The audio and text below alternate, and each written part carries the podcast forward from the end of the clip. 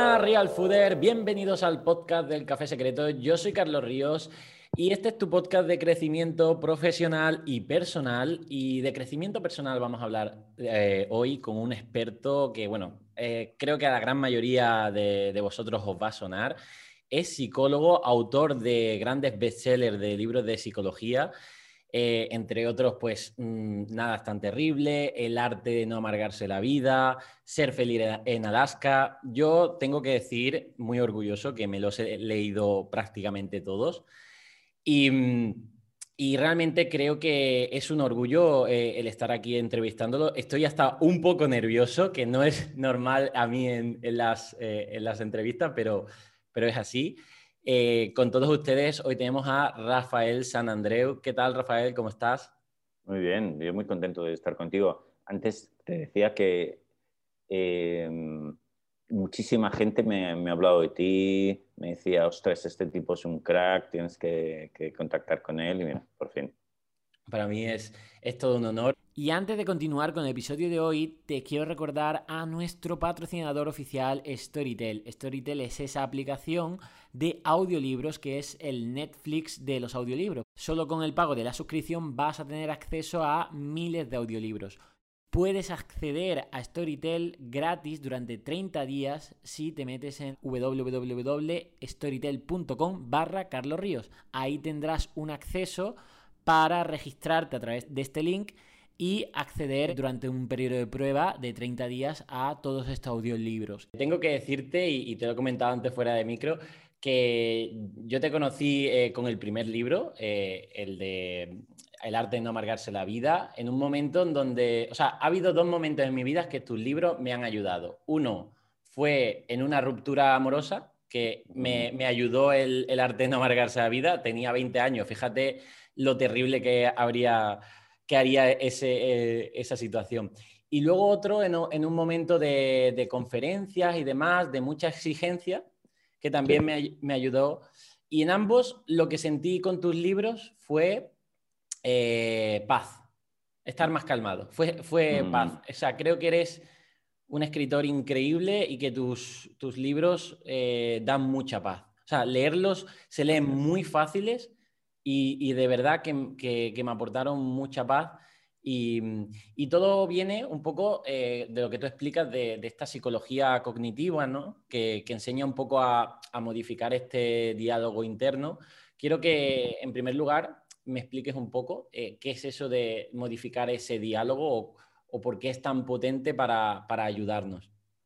Es que, ¿sabes qué pasa? Hay, una cuestión fundamental que, que el ser humano pierde de vista y que es la clave de todo, ¿sabes? Es que las emociones nos las generamos nosotros, con nuestros pensamientos. Sin embargo, eh, nosotros tenemos la gran tendencia a pensar que no, que son los hechos externos lo que me provocan las emociones. Y, ahí está el error y ahí está la clave también, ¿no?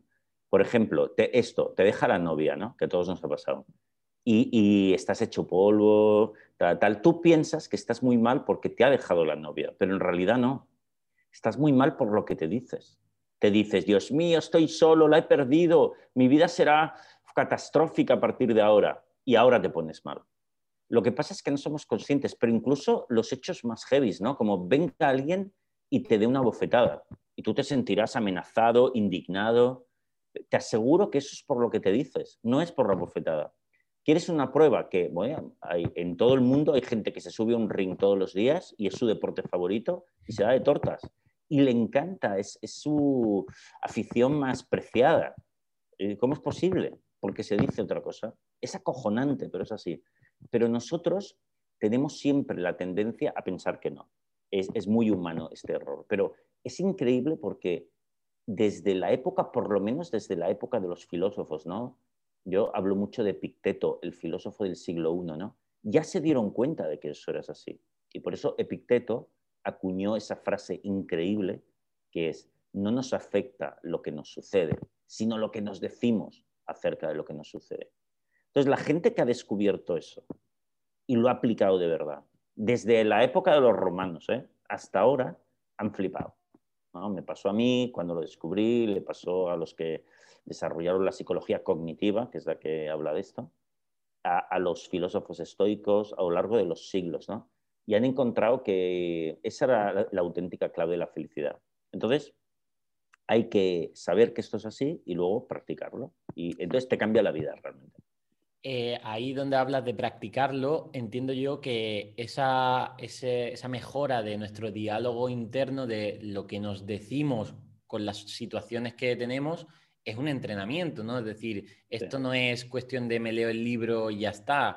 Es, como, es como si nos leyéramos un libro de entrenamiento y, de, o sea, de entrenamiento físico y creemos que nos van a salir músculos en, los bíceps, ¿no? Esto yo creo que es como...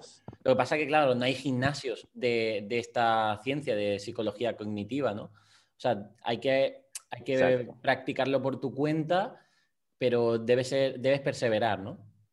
Exactamente. Fíjate que la, gente que hace, por ejemplo, terapia con, mi equipo, conmigo, ¿no? Siempre les decimos que se preparen para hacer entre una hora y dos horas de deberes todos los días. Eh, y si no tienen el tiempo, pues bueno, pues no pueden hacerlo, ¿no? Cuando lo haces por tu cuenta, porque esta terapia la puedes hacer por tu cuenta perfectamente, necesitas un tiempo similar, ¿no? Necesitas mucho tiempo. A ver, ¿en qué consiste este ¿Qué se hace? ¿En qué consiste este entrenamiento, no?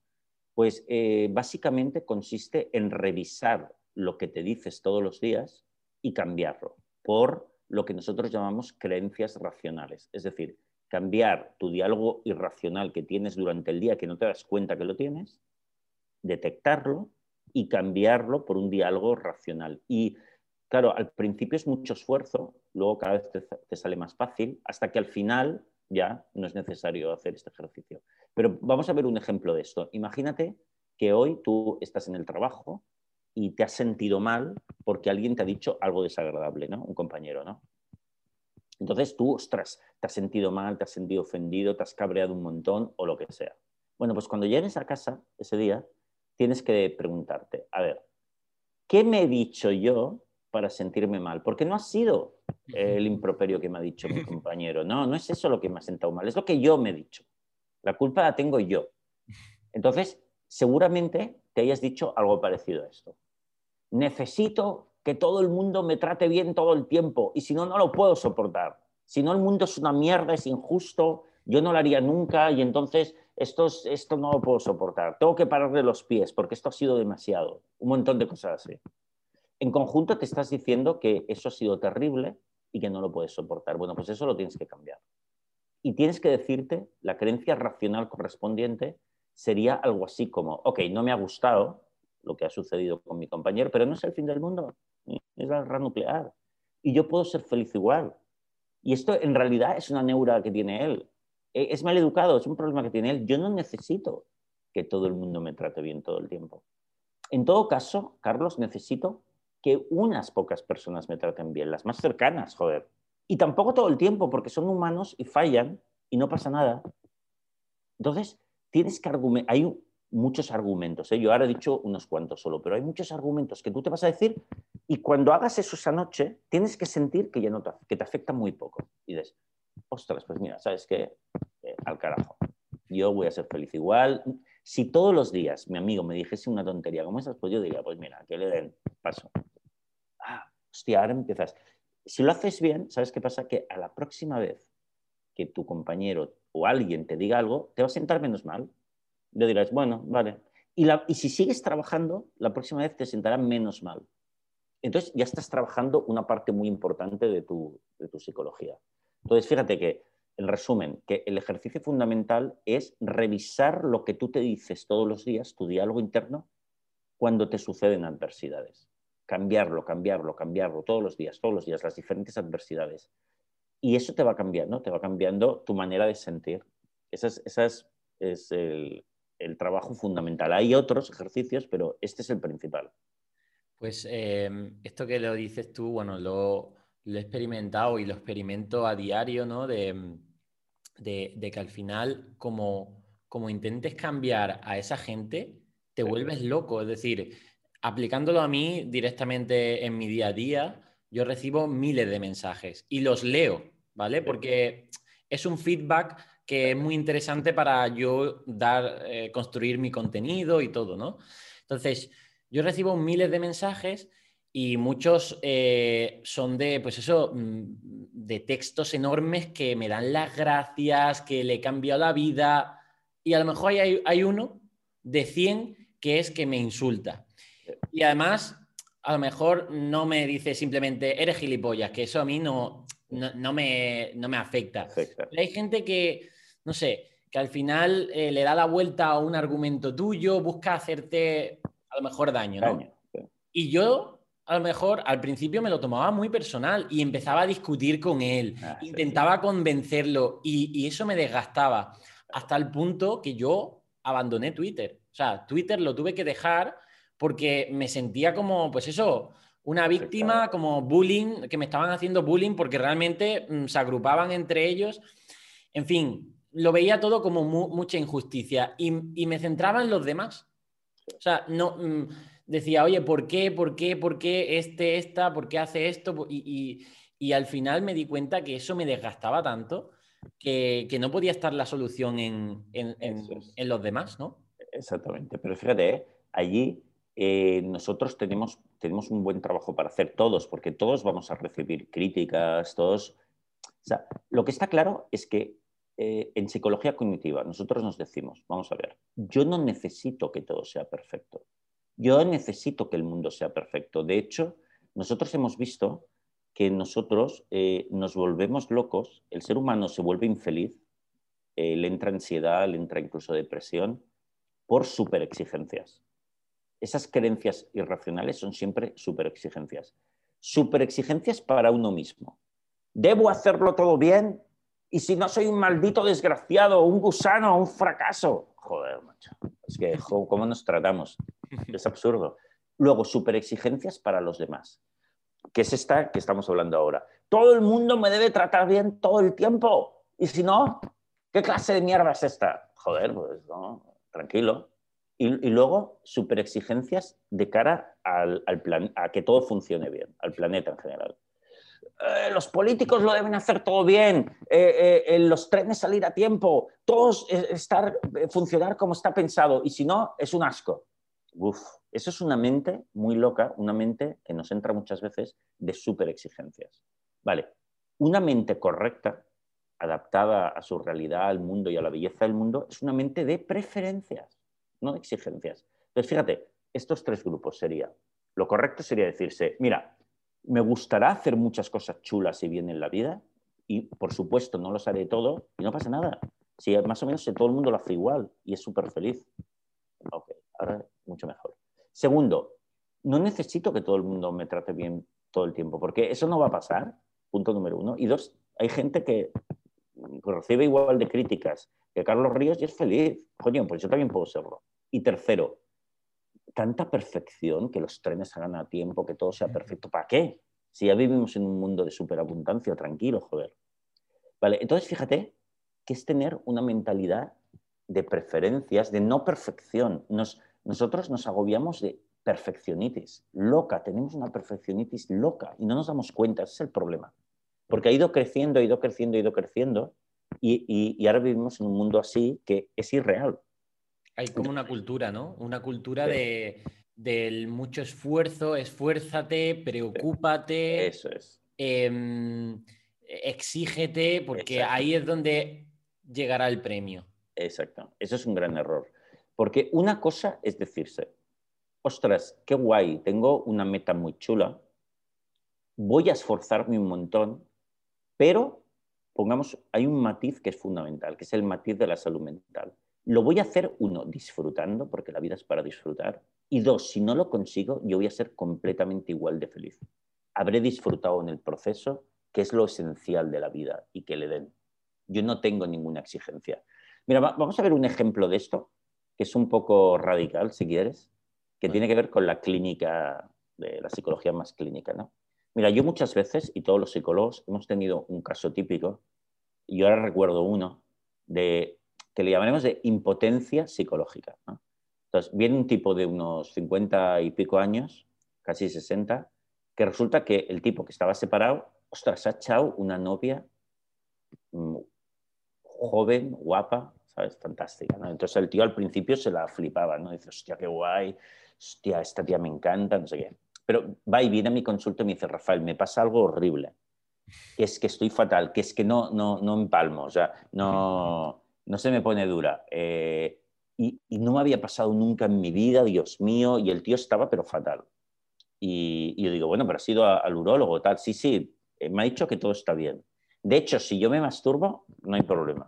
Pero cuando estoy con ella, claro, ¿qué, pasaba? Que el tipo le ponía, se le había metido en la cabeza que tenía que rendir como un campeón o yo que sé, algo extraño con esa chica, porque la chica es joven, yo soy mayor, ¿qué va a pensar de mí?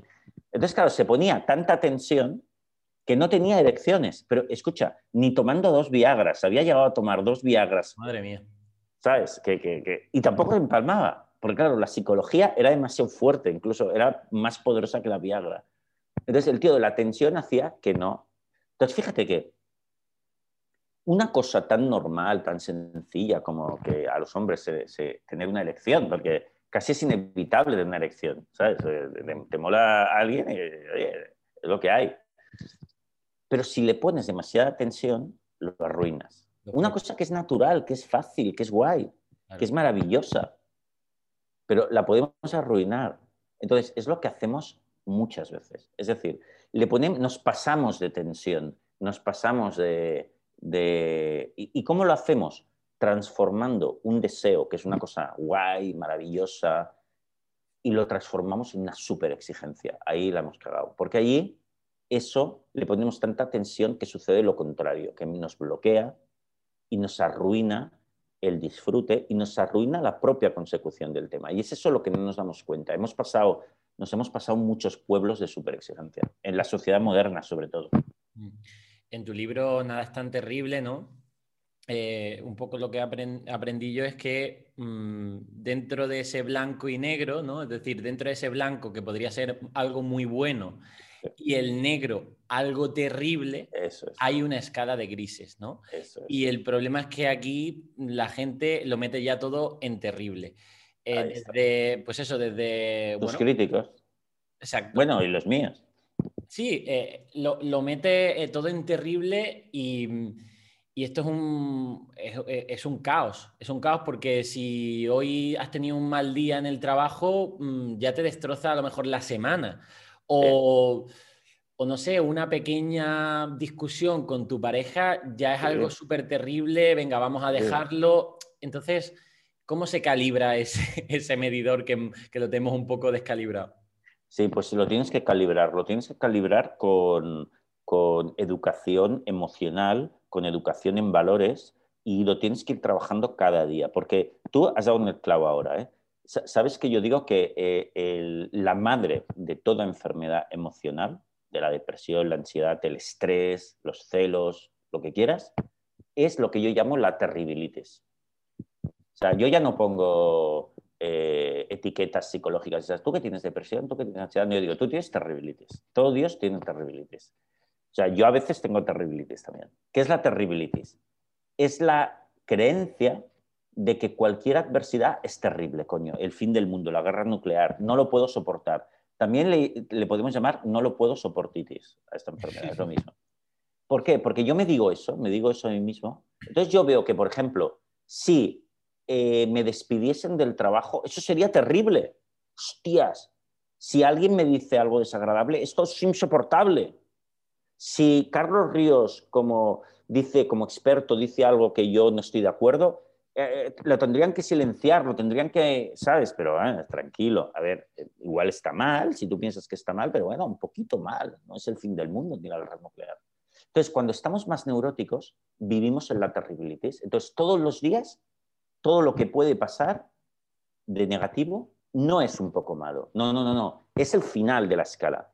Es lo peor, terrible, insoportable. Uf, cuando tienes eso, es claro, ¿cómo no vas a estar lleno de ansiedad, estrés y tal, ¿no? Porque estás fatal, ¿no? Entonces, es como, yo pongo un ejemplo, es como tú imagínate que te encuentras, tú y yo nos encontramos un día por la calle y, me dices, Rafael, ¿qué tal? ¿Cómo estás? Y yo te digo, hostia, pues un chungo, ¿eh? Esta semana chungo. ¿Por qué, Rafael? yo digo, porque mira, esta semana me han encontrado un cáncer letal. Y tú me dices, hostia, qué putada. Vale, a la semana siguiente nos encontramos otra vez. Oye, Rafael, ¿cómo estás? digo, esta semana mal porque, mira, me han encontrado una enfermedad, una ceguera y me voy a quedar ciego. Y tú dices, coño, hostias, vale, vale. A la semana siguiente, Rafael, ¿qué tal? Y te digo, mal, porque además de todo lo que me ha pasado, eh, eh, he perdido mi casa porque, yo qué sé, cayó un rayo y la destrozó. Y tú dices, hostia puta, pobre chaval. Y así cada semana. Tú dices, este tío tiene un gafe que te cagas. O sea, ¿cómo le puede pasar eso? Porque esas grandes desgracias, hombre, te pasa una en la vida. Y ya está, ¿no? Pero no te pasa cada semana. Bueno, pues cuando nosotros tenemos terribilitis, es como si nos pasasen, tío. Porque claro, ponemos como terribles esas cosas muy pequeñas, entonces es como si nos pasasen increíbles, grandes desgracias cada día. O, o, está a punto de pasarte. Luego igual no te pasa, pero está a punto de pasarte. Entonces, ¿cómo vas a estar, joder? no vas a estar ansioso o deprimido, claro, tienes que estarlo, tío, porque en tu mente usas un diálogo tan heavy que estás amenazado todo el puñetero día. Pero la realidad es que la vida no es así, la vida es mucho más fácil. La vida es, es en realidad, como me gusta decir a mí, la vida es un chollo en realidad, si estás bien amueblado. Es fácil, muy fácil. Muy bien. Pues em, precisamente yo tengo un, un dilema y es que yo en mi en mi discurso de comer más comida real y evitar los ultraprocesados, le digo a la gente que, tiene, que, o sea, que nuestra salud depende de nuestra alimentación. Bueno, parte de nuestra salud es muy importante, tenemos evidencia científica. El problema es que este mensaje, como llega a tanta gente, hay personas que lo llevan al extremo, ¿vale? Hay un grupo de población, ¿vale? Que eh, coge este mensaje y se preocupa demasiado. Es decir, Mm, lo lleva a una incluso obsesión. Entonces, yo hace poco dije, oye, que esto no se trata de preocuparse, sino de que es que tienes que ocuparte de tu salud, porque si tú no te ocupas, si tú no te ocupas, nadie lo va a ocuparte. Y la solución no es decir, venga, pues como lo que me dé la gana y como todos los días donut, porque, o sea, tienes que tener esa responsabilidad. Pero hay gente que, realmente lo lleva al terreno de, la preocupación y aquí esto es caldo de cultivo para trastornos de la, conducta alimentaria, que muchos están muy relacionados, como tú sabrás, con ese perfeccionismo, con, bueno, con muchas cosas. Yo, primero, que no soy partidario de decir que un TCA lo provoca un mensaje concreto, sino que hay que es multifactorial. O sea, mis críticos más críticos me dicen que yo voy provocando por ahí trastornos de la conducta, pero ¿cómo, o sea, qué me puedes decir de, de ese llevar al extremo una cosa tan básica como, pues eso, comer saludable y, oye, y yo, que yo digo también que te puedes comer una pizza y beberte una cerveza alguna, algún día a la semana, no pasa nada, pero que, oye, que, tienes que ocuparte, ¿no? Exactamente, sí, sí, esto está, es, un tema súper importante. Claro, una cosa es, cuando terribilizamos, cualquier mensaje se lleva al blanco-negro. Hostias, eh, y eso es una neurosis, ¿no? Porque, bueno, las cosas tienen matices, ¿no? Las cosas pueden ser un poco malas, pero no terribles. Entonces, ¿qué hago? Bueno, tengo un montón de posibilidades para hacer, pero no estoy asustado por ello, no voy corriendo acerca de ello, ¿no? Por ejemplo, a mí, lo que hablábamos antes de, eh, las críticas desagradables, ¿no? Hombre, a mí no me gustan, pero no es el fin del mundo ni la guerra nuclear. Entonces, no me gustan, pero bueno, me molestan un poquito, pero muy poco.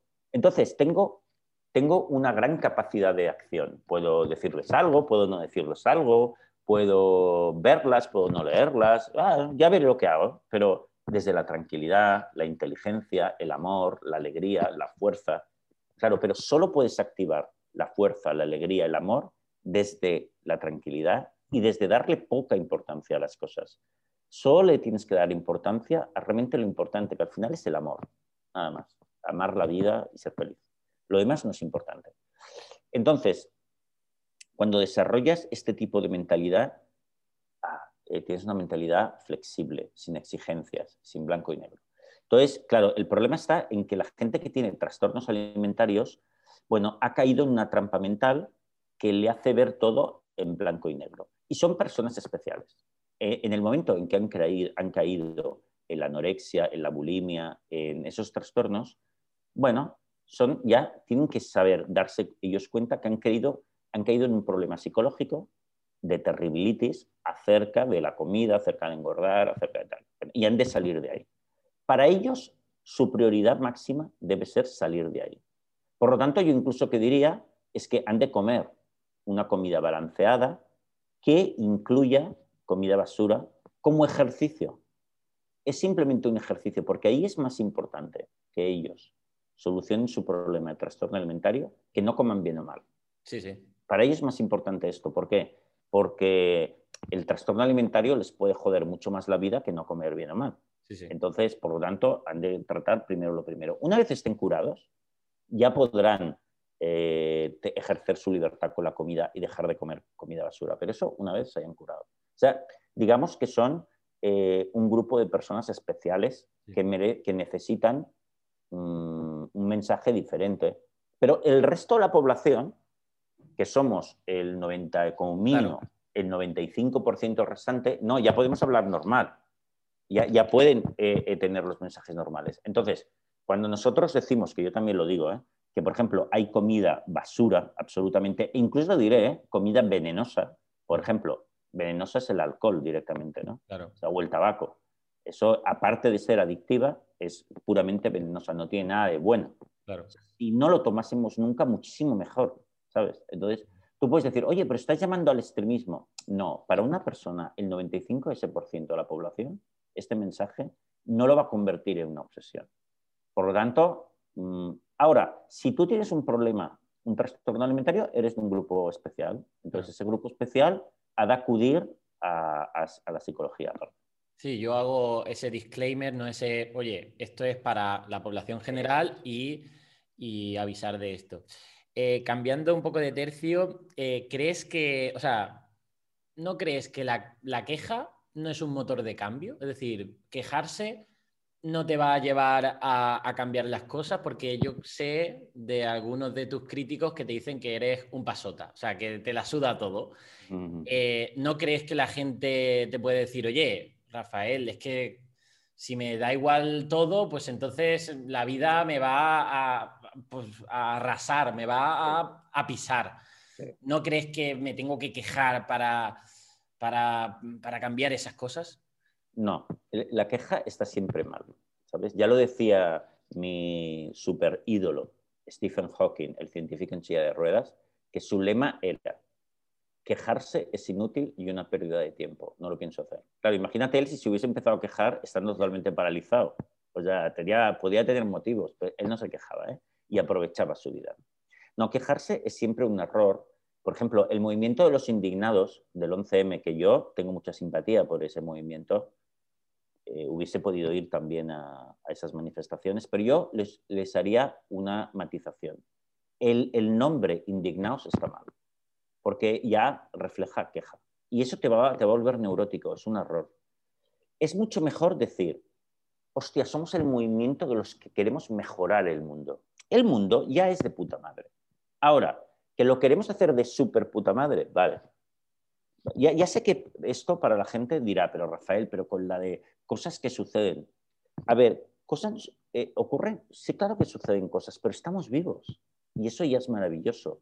Por ejemplo, vivimos en España y en España eh, nadie se puede morir ni de hambre ni de sed, es imposible. De sed es imposible, el agua y fuentes por todas partes, comida también porque tiramos el 30% como mínimo, el 30% de la comida que se produce cada día se tira. Se necesitarías una nave industrial para meter esa comida, ¿sabes? O muchas. Por lo tanto, hostia, pero no valoramos esa maravilla que vivimos en una abundancia brutal. Entonces, eh, que yo quiero decir, oye, pero quiero mejorar cosas. Qué guay. Hagamos un proyecto juntos para hacer algo bonito, para hacer algo hermoso. Entonces, yo movilizo la fuerza, movilizo la alegría, movilizo la inteligencia, movilizo el amor, movilizo el compañerismo. Hostias, eso me va a dar una fuerza limpia, maravillosa de la leche. En cambio, la fuerza de la queja te, te saca energía. Hostia, esto es una puta mierda, no lo puedo soportar, esto funciona fatal. Ya no tengo ganas de organizar nada porque estoy, eh, estoy sabes, deprimido, estoy ansioso. O sea, la fuerza de la queja lleva a la inacción, lleva a la amargura, y, no lleva a la fuerza del cambio. Eh, la, manera de transformar el mundo, si quieres hacerlo, es a través de la alegría, no a través de la carencia. Entonces, eso es súper importante. Si te fijas, todos los grandes transformadores guays del mundo lo han hecho desde la alegría. no desde la queja. La han hecho diciendo, oye, ¿podemos hacer algo mejor? ¿Podemos mejorar? No lo necesito, pero ¿puedo mejorarlo? Genial. No lo necesito porque necesito muy poco para estar bien.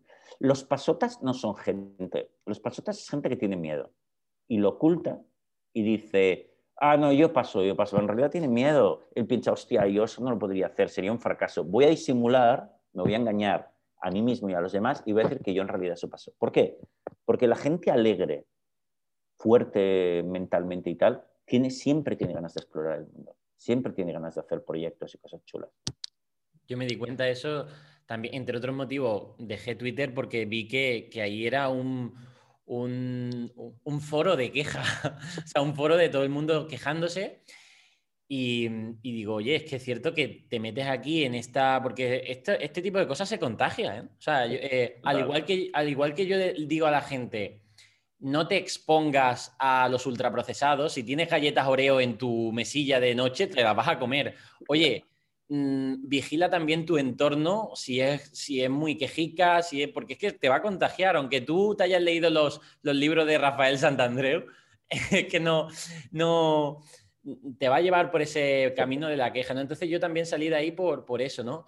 Y, y es verdad, porque luego yo creo que si, si he movilizado a gente a que coma mejor, no ha sido por yo estar ahí quejándome, sino ha sido por, por valores más positivos, incluso eh, una de las cosas que la gente más me reconoce es el tema del sentido del humor. O sea, eh, el, utilizar los memes para, para, persuadir. O sea, a la gente se le quedan mis conceptos muy, muy claros cuando lo acompaño de algo humorístico que le hace, le hace reír, ¿no? Es curiosísimo, ¿no? Y yo creo que puede ser eso, ¿no? Decir, oye, que aprendemos que es un mejor motor de cambio ese tipo de valores y ese tipo de emociones que, el miedo que, y, que, que estar asustado, ¿no? Eh, totalmente, totalmente. ¿eh? Fíjate que yo, por ejemplo, yo me cuido un montón mi salud. Eh, hago deporte, como bastante bien, voy al médico, me hago unos chequeos, pim pam. Mm. Incluso tengo amigos y tal que me dicen, usted Rafa, o sea, tú te cuidas que te cagas. O sea, eres la persona que conozco que más cuida. Y yo digo, así. Ah, pero lo hago, pero en realidad te digo una cosa. Yo si me muero esta tarde, me parece bien. No, que me parece bien. O sea, que si yo estoy preparado para morirme cuando sea, si no quiero vivir mucho, tampoco. Yo no quiero vivir hasta los 80. No lo necesitas, ¿no? No, porque a que le den. Ahora, ¿me ocupo? Sí. ¿Me preocupo? Cero. Pero para mí es divertido ocuparme de mi salud, estar sano, hacer deporte, comer bien. Sí, me encanta, porque me siento súper fuerte, es una afición súper chula, me encanta. Podría no hacerlo, sí, pero prefiero hacerlo también. Ah, pero fíjate, no me quejo, no estoy asustado, no estoy... Eh, lo hago desde la libertad. Y desde la libertad, claro, movilizo tantas fuerzas que no me doy cuenta. Y digo, hostia, pues sí que me cuido la salud que te cagas. Pero lo hago sin darme cuenta porque voy acumulando cosas chulas, me voy divirtiendo. Y hostia, y al final, hostias, pues lo hago muy bien. En alguna de, tus entrevistas creo que has dicho alguna vez que solo necesitamos comida y agua prácticamente, ¿no? Y esto me lleva a una corriente que eh, pues eh, descubrí hace unos años, que es el minimalismo, ¿no?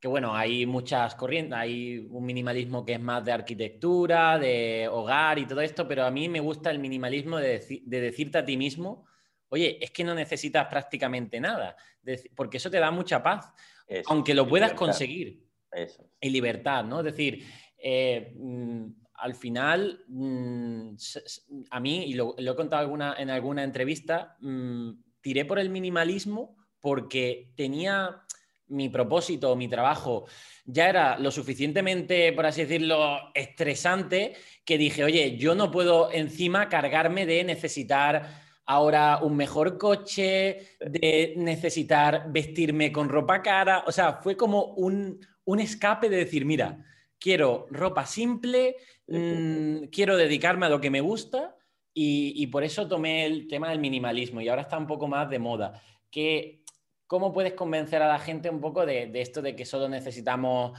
agua y, comida para ser felices? Esto es, eh, fíjate que es uno de, las, eh, de los principios que yo he dicho que, que me ha sorprendido que, que, mucha gente no esté de acuerdo cuando es una obviedad. El ser humano solo necesita el agua y la comida del día para ser mega feliz. Mega feliz. Porque ya está. No, no necesitas un coche, un piso en propiedad, no necesitas mucha seguridad, no necesitas... No, no va, para nada. Ahora que lo tienes, vale, ok. lo disfrutas, vale, ok, está genial. Pero no lo necesitas. Eso es muy importante. ¿Por qué? Porque cada necesidad inventada es una carga. Es una mm, carga. Total. Yo, yo, pongo el ejemplo del anillo, ¿no? Imagínate que alguien te regala, yo qué sé, una joya, un anillo, un colgante de un millón de euros. O te lo compras tú. Vale. Pero coño, tú los, te irías al gimnasio con él, o sea, eh, te pondrías a hacer deporte. Un millón, ¿eh? Un millón. ¿Qué va, qué va? Lo tendrías en una caja fuerte y no te lo pondrías prácticamente nunca. ¿Vale? Entonces, eso, para que eso es un anillo. Mejor cómprate un lingote y lo tienes ahí. Pero eso eso ya no es un anillo, eso es un lingote. Es decir, ya lo arruinas. O sea, si yo me compro un coche de la hostia, pero no le puedo hacer una rayita, no le puede tal, hostia, qué sufrimiento, vaya mierda. ¿Yo para qué quiero eso? Prefiero un coche que, oye, pues si se raya, se raya, joder, porque si no, no voy a poder disfrutarlo. Es decir, hay una frase en psicología cognitiva que es un poco complicada, lo voy a decir un par de veces, que es la siguiente. Solo podemos disfrutar de aquello que podemos prescindir. ¿eh? lo voy a decir otra vez. Solo podemos disfrutar de aquello que si lo pierdes, lo pierdes, de aquello que puedes prescindir. O sea, yo llevo un coche y si me lo roban, pues mira, no pasa nada. Es que si no, no lo puedo usar. Incluso pasa con una pareja. Yo puedo eh, casarme con Juanita, pero oye, si Juanita se va, me deja, me la roban, pues mira, mala suerte, pero no voy a perseguirla, dónde va Juanita, qué hace Juanita, porque si pierdo a Juanita, eh, destruye mi vida que ya no voy a estar tranquilo, que es lo que le pasa a los hipercelosos. En la vida solo podemos disfrutar de aquello que tú sabes que si lo pierdes, lo pierdes. Porque pasa eso en la vida, las cosas vienen y van. Entonces, es muy importante no crearse necesidades absolutas y, reducirlas, reducirlas, reducirlas, reducirlas a las reales, que son solo el agua y la comida del día. A partir de ahí, lo que tienes o no tienes, que le den. Fíjate, ¿eh? incluso la salud. Tú puedes decir, hostia, la salud es muy importante. Bueno, no tanto.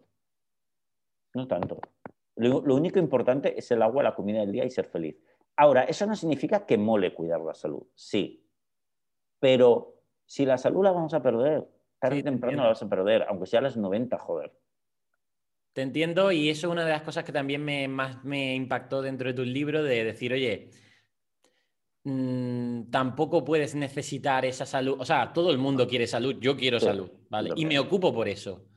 Pero si me entra una enfermedad, por lo que sea, por el azar, pues no puedo encadenar a, mi vida exigirme volverme sano.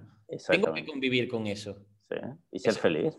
Y ser feliz con eso, ¿no? y es que además puedes ser feliz aunque estés enfermo. ¿Cómo lo sé? Porque hay millones de personas que, están enfermas de lo que sea y son felices iguales. Por lo tanto, se puede. Em, por lo tanto, no te pongas esos límites, porque cada necesidad inventada te estás poniendo cargas, te estás poniendo límites. Y por eso las personas más neuróticas, cuando estamos más neuróticas, en realidad tenemos un montón de exigencias. Hostia, tengo que tener éxito en el trabajo, tengo que tener muchos amigos, tengo que ser extrovertido, tengo que estar delgado. Y si no, Dios mío, es un desastre. Uf, hostia, qué presión, tío, qué presión. Eso te va a destrozar, colega. Es mucho mejor tener muy pocas necesidades y a partir de ahí, lo que vaya teniendo en la vida y pueda disfrutarlo, genial. Lo disfrutaré. Ahora, seguro que un día de estos lo pierdo también. ¿eh? Pues mientras esté, lo disfruto. Luego, pero siempre aparecen cosas maravillosas para disfrutar. No te apegues a ninguna y aparecerán otras. Esa es la clave. Se me viene a la cabeza y esto nunca lo he contado, em, eh, fue creo que antes, el año pasado, antes de, la pandemia y demás, eh, me contactó una fundación muy bonita que se llama Un Pequeño Deseo. Creo que era así, un, pequeño deseo que, bueno, pues eh, para pacientes con cáncer terminal, pues van a, pues eso, a, buscar a, famosos o a ídolos que, que ese paciente, pues, mm, es su ídolo y, a mí me contactaron em, y, era una chica, pues eso, mm, tendría 14 mm, años y yo era su ídolo, ¿no? Eh, Real Fooder.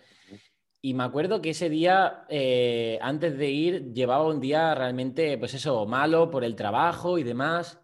Y cuando fui allí a verla y, y, estaba tan contenta, estaba tan distraída, llevaba un año encerrada, o sea, en el hospital, ¿vale? Que eso es, que eso te impacta, ¿no? Pero a mí me transmitió mm, tan buen rollo, o sea, mm, me pasé, vamos, se me pasó volando e, ese tiempo, ¿no? Y, ahí realmente yo creo que eso es una cura de perspectiva, ¿no? Decir, oye, es que te cambia realmente la perspectiva de, de cómo estás en tu día, las preocupaciones que te llegan por eh, gilipolleces, ¿no?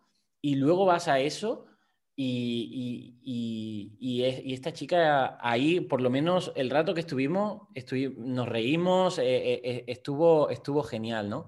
Y a mí me dio una cura, vamos, ese, día salí con, ese cambio de chip, ¿no? Creo que esto deberíamos recordárnoslo más a menudo, ¿no? Sí, muchas veces la gente eh, yo a veces digo que la psicología cognitiva, ¿no? lo que yo practico, es algo muy parecido a lo que le ha pasado a personas que han tenido un accidente y, pero han sobrevivido o una enfermedad muy grave y la han superado, que te dicen, ostras, yo después de esto que me pasó, he cambiado el chip. Mm. Ya, mira, en el trabajo yo no me preocupo, disfruto más de las cosas, más de mi familia, he cambiado pues es de lo que nosotros intentamos hacer con la psicología cognitiva sin que tengas un accidente Exacto. ni que tengas una grave enfermedad, pero te des cuenta de que necesitas muy poco para ser feliz y que la vida te ofrece ya cantidad de cosas que no valorabas. O sea, recordar esa frase que dice Stephen Hawking de quejarse es inútil y una pérdida de tiempo. No lo pienso hacer. Mientras yo puedo hacer cosas valiosas por mí mismo y por los demás, yo lo voy a pasar en grande. Entonces se trata de, pero ya te digo, ¿eh? todo lo que estamos hablando aquí, si no lo profundizas a tope, no te va a hacer efecto. ¿eh? O sea, porque una cosa es decirlo, decir, ah, mira, estoy de acuerdo, y otra cosa es metértelo en tu mente. Te, lo digo, o sea, de propia experiencia, que me he leído tus libros y, es que como no los apliques, o sea, luego se te olvida, es lo normal. Pero esto es como el real fooding, ¿no? Como tú te puedes saber la teoría de la comida sana, pero como no la practiques a diario, vas a ir por el mal camino, ¿no? Bueno, Rafael, ya para terminar, eh, me gustaría comentar que me has dicho fuera de micros que, vas a tener un, nuevo lanzamiento de, un libro. Cuéntanos un poquillo eh, cómo, se llama y de, qué va. Sí, sabes que eh, casi todos mis libros, bueno, mis cuatro libros que he publicado hasta el momento, van sobre psicología general, sirven para para que todo el mundo pueda armarse de una filosofía, ¿no? lo que yo llamo la filosofía de los más fuertes y felices. Pero este nuevo libro es, diferente. ¿eh? Y este nuevo libro que voy a publicar dentro de un par de semanas, saldrá o tres, se llama Sin Miedo y es un libro más técnico y va eh, sobre cómo superar el trastorno, los trastornos de ataques de pánico, el TOC, el trastorno obsesivo compulsivo, la hipocondría o cualquier miedo fuerte y irracional, ¿no? agudo. Entonces, es un libro que yo estoy muy feliz con él, muy orgulloso de haberlo hecho porque yo llevo muchos años trabajando esos miedos tan agudos, esos trastornos, y la verdad es que la gente puede curarse absolutamente de ellos y salir fortalecido y, lo pueden hacer por su cuenta. Entonces, estoy muy contento de que este libro pues, eh, pueda ayudar a mucha gente. Y nada, ahí está, se llama Sin Miedo y, estará en las librerías nada, dentro de tres semanas, creo. Genial. Pues eh, Rafael, me quedaría aquí horas y horas eh, hablando contigo. Si te ha gustado esta entrevista, yo mm, abierto a traerte mm, en más ocasiones aquí el podcast, sobre todo también hablar de temas de alimentación, de trastornos de conducta alimentaria, de, muchas ah, cosas podemos, podemos hablar. Podemos hablar del TCA, de los trastornos de la conducta alimentaria, porque de esas obsesiones que crea la gente y cómo deshacerlas ¿eh? también. Sí, sí, bueno, es que hay una nueva obsesión definida que, se llama ortorexia, que dicen, pero bueno, que aquí hay que ponerle una serie de matices porque, nuevo, también es peligroso ir diciendo, bueno, es que ya la gente... enfermedades, ¿eh? Exacto, hay, gente Yo dudo de que la ortorexia exista, ¿eh? ya te lo digo ahora. ¿eh? ¿Cómo? Que yo dudo de que eso que llaman ortorexia existe. pues, eh, pues ya me das pie para hacer un, podcast eh, eh, en otra ocasión contigo hablando de, ortorexia y demás, porque, bueno, pues eso, creo que es algo que, está suscitando también mucho interés. Yo, yo, creo que no existe, es un poco como la ninfomanía, ¿no? si me permite. Pero la ninfomanía no existe. Ojalá todas las tías fuesen ninfómanas, coño. Mm, eso, eso molaría mucho. Es que no existe la ninfomanía, existe la vitalidad sexual, gente, hostia, que es vital, que, o sea, que, guay, ¿no? Pero nuestra sociedad crea estas, estas etiquetas porque no le parece bien ese, ese, esa actitud. Pero si la gente es feliz apoyando un montón, ¿por qué le pones un problema? La gente es feliz comiendo adecuadamente, como ortorexia. ¿Qué, es eso? Exacto, o, haciendo deporte. Claro, esto, esto, es absurdo. Mientras la gente sea feliz, no puedes ponerle una etiqueta negativa y, hagan cosas que están bien, ¿no? Entonces, eh, yo creo que no existe. cuidado, la anorexia, la bulimia, eso sí que existe, ¿eh? y eso podemos hablar claramente, pero Genial. Será un tema muy bueno. ¿sí? Pues eh, muchísimas gracias, Rafael. queda pendiente tomarme un café contigo y, y, más entrevistas porque eres un crack. De verdad, me has ayudado muchísimo a mí personalmente. Al final, es que, y por eso creé también este podcast un poco pues, de otros temas, no solo de alimentación, porque es que esto yo lo necesito para mi vida y, todo el mundo necesita esta educación emocional en su vida porque todo el mundo tenemos retos y, este crecimiento es eh, más que necesario. Recomiendo muchísimo a la audiencia eh, tus libros. Eh, veremos el, el, próximo, el de Sin Miedo, que también puede estar muy interesante. Y, nada más, muchísimas gracias por, estar aquí. Igualmente, ha sido un placer, Carlos.